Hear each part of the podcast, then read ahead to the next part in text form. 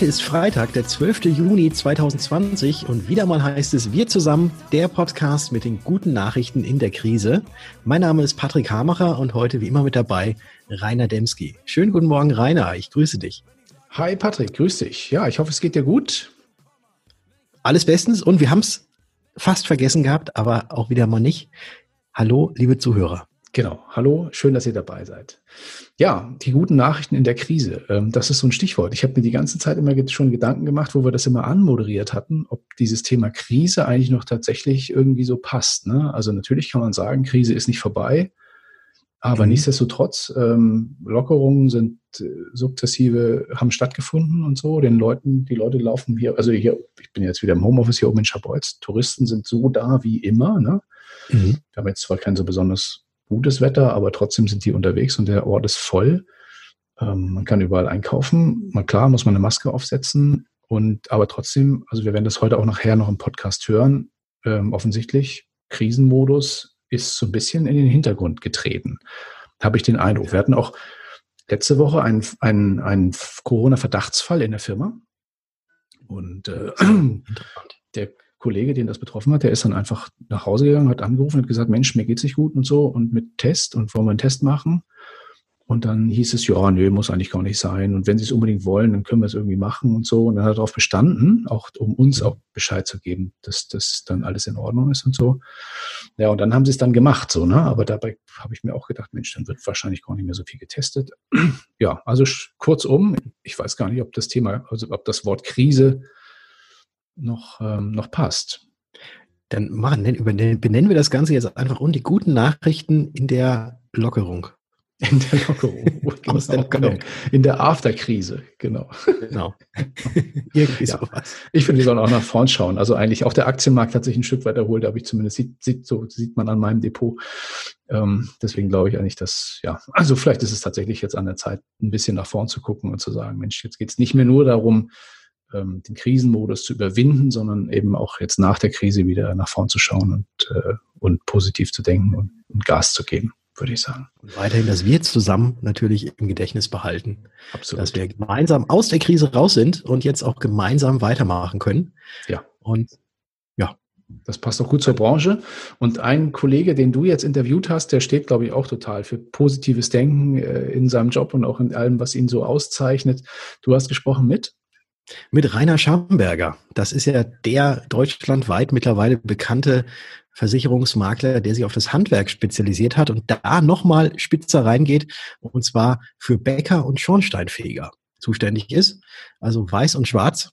Und äh, mit ihm habe ich gesprochen, wie er denn ja die letzten Wochen quasi verbracht hat, was er getan hat.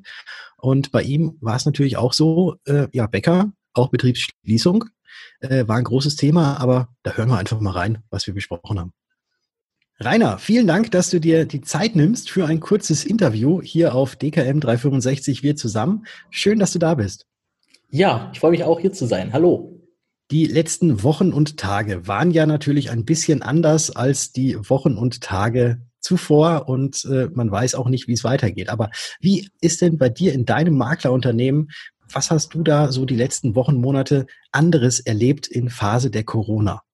Ja, anderes erlebt ist wahrscheinlich so eine Dauerschadensbearbeitung zum Thema Betriebsschließung, gerade bei den ganzen Bäckereien, Cafés, Biergarten. Mhm. Ähm, das war ja auch eine nie dagewesene Situation und auch eine große Unsicherheit. Ne? Man wusste ja gar nicht, ähm, ja, wie leisten die Versicherer, leisten sie überhaupt? Dann gab es irgendwie allgemeinverbindliche Verfügungen ähm, und die sagen dann, nein, dann leisten wir nicht, sondern nur, wenn der Betrieb geschlossen wird. Also das waren ja so die Hauptkernpunkte, mit denen man sich dann rechtlich und für seine Kunden auseinandergesetzt hat. Und ja, Terminabsagen waren das zweite Kernthema. Die wollten irgendwie alle mein, mein hübsches Gesicht nicht mehr vor Ort sehen. Ähm, dann bin ich denen dann mit Video eben auf die Nerven gegangen. Okay, also du hast hast deine Beratung dann insoweit umgestellt, dass du jetzt tatsächlich dann ähm, nur äh, Online-Beratung gemacht hast?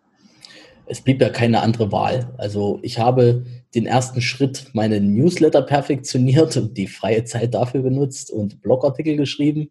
Hm. Ähm, und zum anderen, ähm, da wo ich jetzt offene Anbahnung hatte, ähm, dann das Ganze aber auch noch, äh, sag ich mal, abgearbeitet. Ähm, das heißt, die, ich hatte irgendwie neun offene BU-Vorgänge, ähm, die wollte ich dann auch bitte noch umsetzen. Mhm. Und die habe ich dann für mich selbst auch, ähm, ja, High Life gezwungenermaßen dann mit elektronischer Unterschrift allem drum und dran auch mal umgesetzt. Ne? Sonst hatte man ja immer die Ausrede und hat gesagt, ja komm, dann ich komme nochmal vorbei oder ich schick's dir zu und mach mal Unterschrift drauf. Das ging ja nun mal nicht. Und dann musste man. Und dann habe ich dann auch mich mit InSign intensivst auseinandergesetzt und es einfach mal gemacht. einfach mal gemacht ist so ein schöner, schöner Satz, den verwende ich auch sehr gerne. Es könnte ja gut werden, dann noch so im, im Nebensatz. Also das heißt, du hast vorher, hattest du eigentlich mit der Digital-Online-Beratung, Videokommunikation mit den Kunden eigentlich relativ wenig am Hut. Naja, will ich so nicht sagen. Ich habe das schon gemacht, weil ich auch tatsächlich Online-Anfragen bundesweit auch generiere, aber ich habe die Unterschriften nie darüber durchgeführt. Ähm, das war mir dann irgendwie immer so, naja, hat man halt noch nie gemacht, ist mir irgendwie unangenehm, hat man so eine Barriere gehabt. Und dann wollte ich aber die Unterschrift unbedingt und dem das wieder zuschicken in Corona-Zeiten, da wusste ich, das wird nichts. Da habe ich gesagt, so, dann machen wir das jetzt einfach mal. Und wir beide testen das jetzt mal zusammen, habe ich beim ersten Kunden gesagt. Und dann haben wir zusammen getestet und das lief eigentlich, ich würde sagen, beinahe reibungslos. Erst beim zweiten, dritten Mal äh, erschienen dann Probleme, mit denen man vorher nicht gerechnet hat, aber beim ersten Mal lief super. okay. Ja, ich glaube, das ist ja bei, bei allen Softwaren, die man jetzt so das erste Mal einsetzt und wo man, wo man jetzt noch keine wirklichen eigenen großen Erfahrungswerte hat, auch wenn man noch so viele Webinare oder äh, sich irgendwelche YouTube-Videos darüber oder so angeschaut hat, ja, es gibt immer mal wieder irgendwelche Unweglichkeiten, Unwägbarkeiten, die man vorher so noch nicht hatte. Aber dann denke ich mal, wenn du jetzt auch schon so mehr oder weniger flapsig eben beim ersten Kunden gesagt hast, komm, wir testen das jetzt einfach mal, wird das Ganze wahrscheinlich auch beim Kunden jetzt nicht so angekommen sein, dass der jetzt gedacht hat, Mensch, der Rainer, der, der kann das ja gar nicht, sondern äh, äh, ist halt das neue Medium. Keiner hat da wirklich große, viele Erfahrungen mit drin und wir machen es jetzt einfach und wir ziehen es trotzdem durch. Und es war super sympathisch abgelaufen. Ne, man hat sich dann gegenseitig gesehen und er hat dann, ich habe gesehen, wie er in seiner Werkstatt an seinem Handy rumgespielt hat, um die Unterschrift hinzubekommen. Mhm. und das war, war echt eine schöne Erfahrung und ging dann tatsächlich, man, man muss den Leuten auch was zutrauen. Ne? Mhm. Das, ich habe da wahrscheinlich auch immer viel zu viele Bedenken, versuche immer alles so barrierefrei wie möglich zu gestalten. Ne, lernt man ja so durch den Webseitenaufbau. Und ähm, dann siehst du halt so Probleme und denkst, ach Gott, das kriegt der Kunde niemals hin. Da denke ich immer an meine Mutter, wie die ihren Drucker bedient, dann werden sie mit einer elektronischen Unterschrift gar nicht hin, hin klarkommen. Aber ne, in dem Fall ein Schornsteinfeger, super intuitiv, gesagt, ging nie, gut, ich versuche mal das und dann hat er gesagt, okay, komm hier, hat erledigt, hat's angenommen, hat funktioniert, alles schön. Und dann war die BU auch unterschrieben und Gott sei Dank inzwischen auch polisiert. Sehr gut, sehr gut. Und man hat wieder fürs nächste Gespräch wieder äh, einen Anknüpfungspunkt, wo man drüber reden kann. Weißt du noch, als du da die Unterschrift gemacht hast, ich habe jetzt was Neues für dich, da läuft es noch einfacher und du weißt ja jetzt, wie es funktioniert mit dem Unterschreiben, kannst du den nächsten Vertrag auch gerne machen. Genau. Ich möchte jetzt aber noch mal ganz kurz ähm, zurückkommen auf das, was du am Anfang erwähnt hast. Viele Bäcker, Betriebsschließung. Die beiden Themen und du bist ja quasi sowohl für die Schornsteinfeger als auch für die Bäcker der Makler schlechthin, äh, auch über komplett Deutschland verteilt. Wie hast du das Ganze denn gehandelt oder wie hast du die Kommunikation jetzt einmal in, in Richtung der Versicherer, die jetzt vielleicht anfänglich mal nicht zahlen wollten und sich da so ein bisschen quergestellt haben und dann die Kommunikation zu den Bäckern. Wie hast du das gemacht? Und ähm, du warst ja so ein bisschen Prellbock zwischendrin wahrscheinlich. Ja, ähm, man muss sagen, dass Bäcker, teilweise gerade die kleineren, die sind ja immer so bodenständig und die, die wollen ja gar nicht die Versicherung in Anspruch nehmen und die musste ich ja teilweise dazu drängen, dass die jetzt eine Schadensmeldung machen. Mhm. Und da gibt's natürlich die zwei, drei Einzelfälle, die dann sagen, die müssen zahlen, ich verklag die, wenn die nicht zahlen, äh, wo man dann natürlich ein bisschen die Wogen glätten muss und das Ganze wieder ein bisschen entspannt. Ich will auch nicht die Lorbeeren komplett auf mich nehmen. Ich habe mich tatsächlich sehr intensiv mit anderen Maklern ausgetauscht, die sich auch aufs Bäckerhandwerk so ein bisschen spezialisiert hat. Man kennt sich ja und geredet. Ähm, die haben teilweise ja die Verträge bei denselben Versicherern. Wie machst du das? Wie, wie reden die mit dir? Hast du den Vorstand schon angerufen von Versicherung XY? Was sagt er dir? Sagt er dasselbe? Man hat so ein bisschen gemeinsam mit dem Versicherer kommuniziert, mhm. ähm, aber auch gemeinsam Druck aufgebaut. Und das war am Ende, denke ich, auch ausschlaggebend, ähm, dass ja auch dann Versicherer eingelenkt haben und gesagt haben, okay, wir vergleichen uns oder ja, komm, wir zahlen komplett. Ähm, das gab ja ganz unterschiedliche Ausgangswege. Ne? Und es gibt sicherlich auch noch den einen oder anderen Fall, wo dennoch geklagt wird, äh, wo man den Kunden dann auch bestärkt hat und gesagt hat, okay, ähm, in deinem besonderen Fall macht das auch wirklich Sinn und geh daran. Ne? Habe ich da jetzt so richtig rausgehört, dass also dass dieses Netzwerk auch innerhalb unserer Branche, auch unter den Kollegen, dass das eben doch auch sehr wichtig gewesen ist für dich, aber auch für die anderen Kollegen, weil man das Ganze jetzt dann eben, ja, unser Podcast heißt ja wir zusammen, also gemeinsam und zusammen das Ganze gemacht hat. Da, Würdest du das unterschreiben? Das, da habe ich ja richtig eine Brücke gebaut. Das kann ich auch aufgefallen. Nee. Nein, also tatsächlich, ja, kann man so unterschreiben. Also das war ähm, in dieser Ausnahmesituation, weil gab es ja vorher so noch nie. Also zumindest in meiner Vermittlerschaft habe ich das noch nicht erlebt, so eine Pandemie und dass da Kunden von mir betroffen sind und da ja niemand wusste, wie ist es denn nun? Ganz am Anfang war ja nun alles Grauzone man wusste ja nicht mal, welches Amt muss denn jetzt eine Einzelverfügung machen. Und da hat man sich natürlich bundesweit ausgetauscht und das war extrem hilfreich, weil immer dann, wenn jemand ein Schreiben von dem Versicherer hatte, haben wir inzwischen dann eine WhatsApp-Gruppe gehabt und haben uns das Zeug dann ausgetauscht und ähm, ja, ähm, ja, das weitere Vorgehen auch besprochen und auch eine einheitliche Kommunikation zum Versicherer aufgebaut. Das heißt, wir haben zwar alle einzeln dem Versicherer geschrieben, aber immer im selben Tenor. Ne? Mhm. Und das, denke ich, ist dann ähm, naja, für so einen Versicherer ja, auch so ein bisschen so, so ein Punkt, wo er drüber nachdenkt, wenn bundesweit Makler im selben Tenor auf in, ja, in derselben Sprache sprechen. Ne? Und das, mhm. da denke ich, war das schon sehr wirkungsvoll. Wäre jetzt was anderes gewesen, als hätte jetzt jeder sein eigenes Ding gemacht. Ne? Ja, jetzt hast du ja die, die Situation gehabt, eben, dass ganz viele von deinen Kunden eben richtig hart getroffen waren. Du hast, hast gesagt, also du hast mit den, mit den Kunden gesprochen, du hast auch vorher nochmal deinen E-Mail-Newsletter angesprochen und dass du dich auf deinen Blog konzentriert hast. Ähm, wie war denn sonst allgemein so die Reaktion deiner Kunden auf dein Handeln, beziehungsweise, was ich auch rausgehört habe, du bist ja auch aktiv auf deine Kunden zugegangen? Ja, ähm, also ich habe, nachdem ich mich informiert hatte, dann tatsächlich auch mal so eine Rund-E-Mail geschrieben an alle Betroffenen, wo ich dachte, die könnten betroffen sein, um die über die Sachlage irgendwo aufzuklären und zu sagen, wenn ihr noch keine Schadensmeldung gemacht habt, dann macht das. Ähm, weil, wie gesagt, viele Bäcker muss man dazu ein bisschen drängen, mhm. ähm, weil es eben wichtig ist, wenn man irgendwie Ansprüche erwarten hätte können. Und wie sich herausgestellt hat, war die Erwartung ja korrekt. Und da kriegt man natürlich, wenn man so proaktiv auf die Kunden zugeht, ein positives Feedback. Aber es hat dazu geführt, dass ich echt erschlagen wurde mit Telefonaten. Und das hat viel Zeit geraubt und ganz viel Nerven gekostet, weil ich die alle abarbeiten musste. Und ich habe natürlich nie drüber nachgedacht, ähm, wenn ich an alle gleichzeitig eine E-Mail schicke, dass die auch alle gleichzeitig anrufen. Ja. Das war, hätte ich jetzt, ähm, wenn noch mal eine zweite Welle kommt, würde ich das anders gestalten. Mhm. Aber okay, das war halt so, da hat man auch draus gelernt. Und ähm, ja, ich denke, viele haben aber auch gemerkt, Mensch, der nimmt sich richtig Zeit für mich und es ist sehr persönlich geworden. Mhm. Ähm, was ich jetzt persönlich nicht schlimm finde, ich habe schon immer einen sehr engen Draht zu meinem Kunden und dort hat man halt nochmal ähm, sich noch ein bisschen ein Stück besser kennengelernt und dadurch 100 Prozent auch die Bindung gestärkt. Also äh, die gehen wahrscheinlich nie wieder woanders hin, weil sie sich denken, Mensch, der hat echt mit Rat und Tat zur Seite gestanden und immer wenn er eine neue Info hat, dann hat er die mir weitergegeben. Also ich habe dann teilweise auch den Leuten, auch wenn man das jetzt vielleicht nicht machen sollte, ähm, per WhatsApp dann geschrieben und sagt, hey, ich habe da wieder was gehört und ne, man hat sich einfach miteinander ausgetauscht. Und das war eine ganz neue Erfahrung. So intensiv habe ich auch noch nie Schäden begleitet. Mhm. Ja.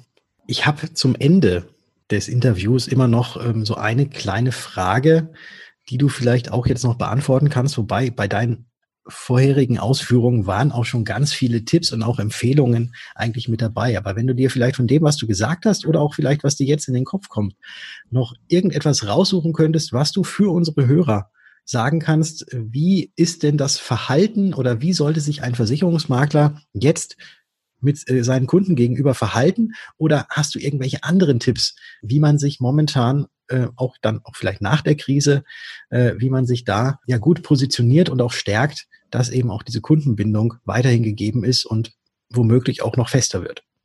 Ich habe da sicherlich auch nicht das Geheimrezept und ich will Uni jetzt irgendeinen Wischiwaschi-Rat geben, den man tausendmal gehört hat und sagen kann, hurra, es gibt überall Chancen. Ähm, das war eine schwierige Situation, das war auch eine Ausnahmesituation und ich finde, da hat auch so ein bisschen jeder Makler so seinen eigenen Stil, wie er damit umgeht. Mein Stil war in dem Sinne auf die Leute zugehen, mich mit denen verbünden und denen versuchen zu helfen, auch wirklich zu helfen, weil ich denen helfen wollte. Ähm, man hat ja so manchmal ein kleines Helfergehen und jemand anderes ist halt unternehmerisch unterwegs, der sieht das ganz kalkülhaft, so bin ich ja nicht, ähm, und versucht Strategien zu entwickeln, wie er dann in der Situation am besten damit umgeht.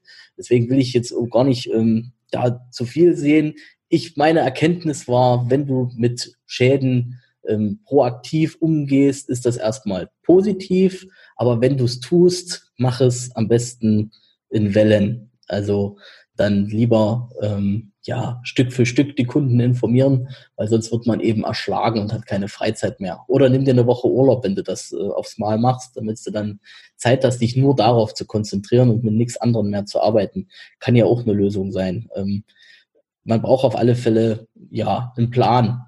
Und ich bin ziemlich planlos an die Sache gegangen, ähm, würde ich im Nachgang wahrscheinlich auch anders tun, dass man vorher, äh, sage ich mal, genau die Fragen sich aufschreibt, die kommen könnten und dann auch schon informiert ist und dass man diese dann vielleicht zusammenfasst und dann ähm, gleich nochmal an alle Kunden schickt, damit nie alle fünfmal dasselbe fragen.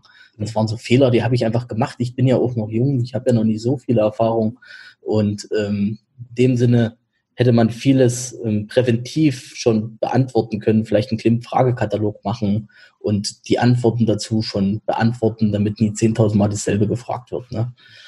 Das Aber jetzt weißt du auch, wie du die Fragen vernünftig beantwortest, weil du sie halt 10.000 Mal schon beantwortet hast. Genau, man hat sich dann äh, sehr intensiv mit dem Thema auseinandergesetzt und dann kann man die natürlich auch aus dem FF und man wird auch effektiver beim Beantworten. Ne? Man merkt das, am Anfang ist man sehr ausschweifend und irgendwann ist man sehr prägnant und ist wahrscheinlich auch schon so ein bisschen genervt, auch wenn man geduldig ist und sagt es dann in zwei knappen Sätzen. aus, aus, aus Wesentliche zusammengedampft. genau, man wird sehr effektiv, so würde ich das jetzt einfach mal sagen. Ja. Na ja. gut. Rainer, äh, wir sind auch tatsächlich jetzt schon am Ende des kurzen Interviews. Ich sage einen ganz herzlichen Dank für deine Ausführungen. War wirklich sehr spannend, auch zu sehen, wie du der einer ist, der jetzt wirklich auch hart, beziehungsweise dessen Kunden auch sehr hart getroffen wurden, wie du damit umgegangen bist. Vielen Dank für die Einblicke und ich freue mich, wenn wir post-Corona uns auch mal wieder persönlich sehen, weil es hat bisher immer sehr viel Spaß gemacht und wird es in Zukunft wahrscheinlich auch tun. Danke, das dass du dabei warst. Ja, ich danke dir auch, Patrick. Dann sage ich mal bis ganz bald. Ja, ganz liebes Dankeschön an dich, Rainer, und auch an dich, Patrick, für dieses tolle Interview und auch diese Einblicke in einen ganz, ganz spezifischen Markt äh, der, des, ja, der Handwerkerversicherung, sage ich mal. Genau. Ja, bleiben wir in der Branche. Ähm, trotz des bevorstehenden Frohleichnams jetzt am, am, am Donnerstag, also am gestrigen Donnerstag, hatten wir wieder recht viele interessierte Branchenkollegen am Start am Mittwochabend in unserem ZFF Wir zusammen Branchentalk. Diesmal ging es dabei um, um ein Thema, also ein spezifisches Thema auch, die Auswirkungen der Corona-Pandemie auf die Biometrieabsicherung. Und als Experten hatten wir dabei den BU-Experten Philipp Wenzel, ist ja vielen von euch sicher bekannt, und den Rechtsanwalt Björn Torben M. Jönke von der Rechtsanwaltskanzlei Jönke und Reichow aus Hamburg. Ja, das war wieder, glaube ich, ein sehr lebhafter Dialog. Du warst ja auch dabei, Patrick, hast es ja selbst erlebt. Ja, es war unheimlich toll. Es war sehr äh, vielsagend. Äh, es gab tiefe Einblicke und ich bin äh, wirklich extrem überzeugt von diesem äh, Modell, was, was da gefahren wird, also dem Branchentalk, der ja immer jetzt 14-tägig kommt. Ähm, und ich, ich finde es schön, ich nehme immer die Zeit äh, und gucke dazu, weil man kann doch einiges mitnehmen und es ist auch kurzweilig. Also genau das, was es sein soll. Ein bisschen Bildung, ein bisschen Unterhaltung und ganz viel Spaß dabei.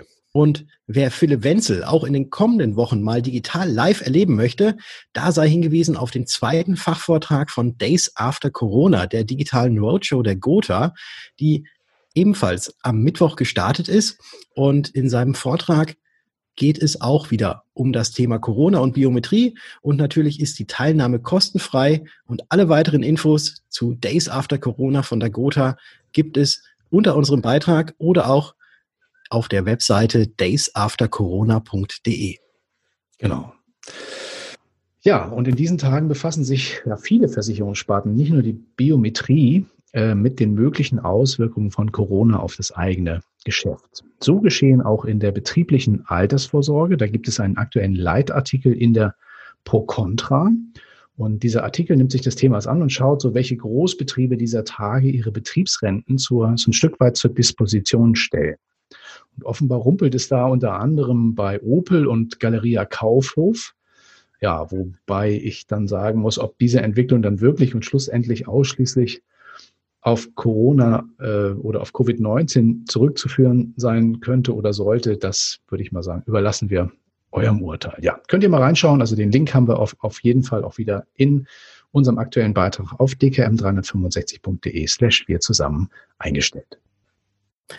Und dann lass uns mal über den Tellerrand hinaus gucken. Und wie wir ja letzte Woche auch schon in unserem Podcast erwähnt hatten, wird es eine Corona-Warn-App geben, die die Bundesregierung äh, beauftragt hat. Und zwar haben sie ja SAP und die Telekom dazu beauftragt, das Ganze zu entwickeln. Und wie jetzt bekannt geworden ist, kostet das Tool doch eine Menge äh, Knete und Steuerzahler. Und zwar ähm, wurde da tatsächlich ähm, mit 200, nee, mit, Entschuldigung, nicht mit 200, mit 20 Millionen Euro Entwicklungskosten gerechnet und anschließend rund 3,5 Millionen Euro an Betriebskosten pro Monat.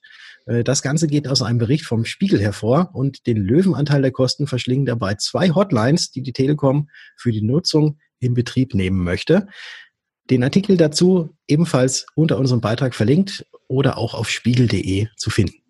Ja, hoffen wir mal, dass es doch dann bald möglichst irgendwie einen Impfstoff oder irgendwas anderes gibt, damit ähm, ja, solche Hotlines nicht mehr sein müssen. Schauen wir mal, wie sich das entwickelt. Ja. 20 Millionen Entwicklungskosten, das ist, das ist eine Menge. Was.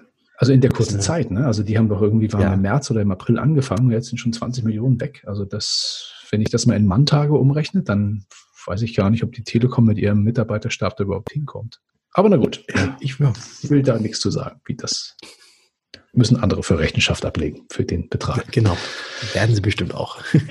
das glaube ich auch, ja. Taucht dann im, im, im Schwarz- oder Weißbuch des, des Steuerzahlerbunds wieder auf nächstes Jahr.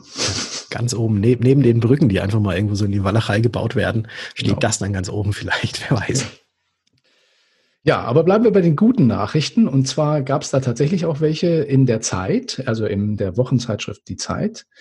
Ähm, offenbar war es so, dass deutsche Haushalte vergleichsweise, also im europäischen Vergleich, ganz gut durch die Corona-Phase gekommen sind. Und äh, hierzulande war es so, dass also es gibt eine Umfrage von Price Waterhouse Coopers war es wohl so, dass rund, nur rund 30 Prozent der deutschen Haushalte äh, geäußert haben, während der zurückliegenden Monate Einkommenseinbußen verkraften zu müssen. Und in Italien waren es immerhin 57 Prozent und in Spanien sogar ganze 61 Prozent. Ja, also wir hoffen da mal, dass PricewaterhouseCoopers hier nicht nur die eigenen Mitarbeiter befragt hat. Ähm, auch den Link zu diesem Artikel findet ihr natürlich im aktuellen Beitrag auf dkm365.de slash wir zusammen. Ja, und zu guter Letzt noch ein Blick in die Forschung. Offenbar können Menschen mit bestimmten Blutgruppen anfälliger für den schweren Krankheitsverlauf durch die Corona-Infektion sein. Das haben nämlich Wissenschaftler aus Deutschland und Norwegen in einer Studie herausgefunden. Demnach mehren sich unter Corona-Patienten, bei denen ein Atemstillstand stattgefunden hat, diejenigen mit der Blutgruppe A und zwar mit dem positiven Rhesusfaktor, also A positiv. Die Blutgruppe 0 hingegen scheint da relativ resistent gegen das Virus zu sein.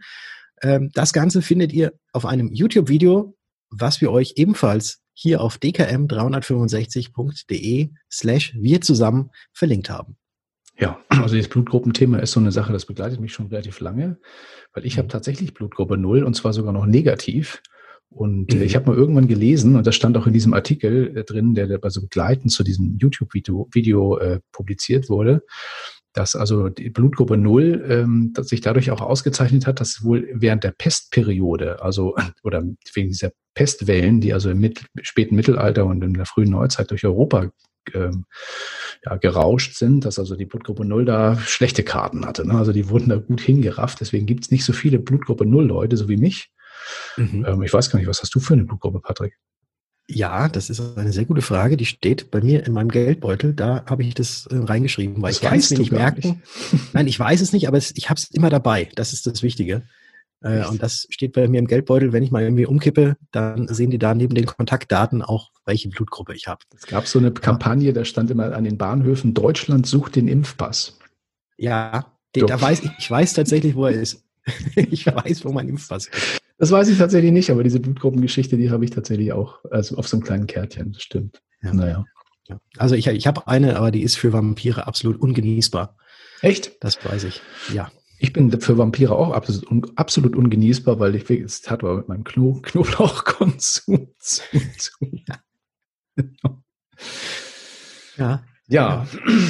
Sind wir auch ja, schon wieder bei den bunten Themen, habe ich das Gefühl. Ja, ist, das Wochenende soll schön werden, zumindest bei uns. Und wie immer freitags äh, kann ich mal ein bisschen was übers Grillen erzählen mhm. äh, und dir, dir wieder das Mund im Wasser zusammenlaufen lassen. Äh, das Wasser im Mund, ich denke mal, sagen. Was hatte ich gesagt? Das, das Mund im Wasser. So, ja, nee, andersrum. du weißt, du weißt, was ich meine. Und deswegen ja. erzähle ich jetzt nicht, was es bei uns am Wochenende für äh, schöne Sachen gibt auf dem Grill mit der mhm. selbstgemachten Kräuterbutter mit ordentlich Knoblauch.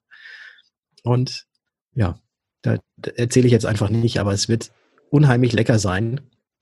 Und ich wünsche allen unseren Zuhörern jetzt auch ein wunderbares Wochenende. Holt den Grill raus, grillt und äh, habt Spaß, genießt das Wochenende, weil jetzt genießen wir erst nochmal äh, tolle Musik. Genau, das werden wir auf jeden Fall jetzt machen. Da ja beim letzten Mal die äh, Karin einen Musikwunsch hatte, wird jetzt ein Musikwunsch von, von also Musikwunsch von mir verwirklicht. Und ich würde mich freuen, Patrick, wenn du jetzt grillst am Wochenende. Ne? Also für den nächsten Beitrag mach einfach zwei, drei Fotos vom, vom, vom Grill. Das wird, das würden wir, das nehmen wir mit rein in den Beitrag. Okay, klar. Ich, ich mache ein Foto von meinem Grill. Das mache ich. Sehr gut.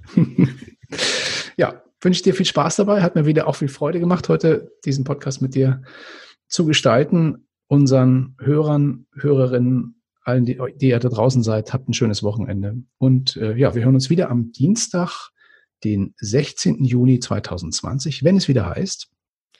Wir zusammen. Der Podcast mit den guten Nachrichten außerhalb der Krise. genau. Haut rein. Ciao.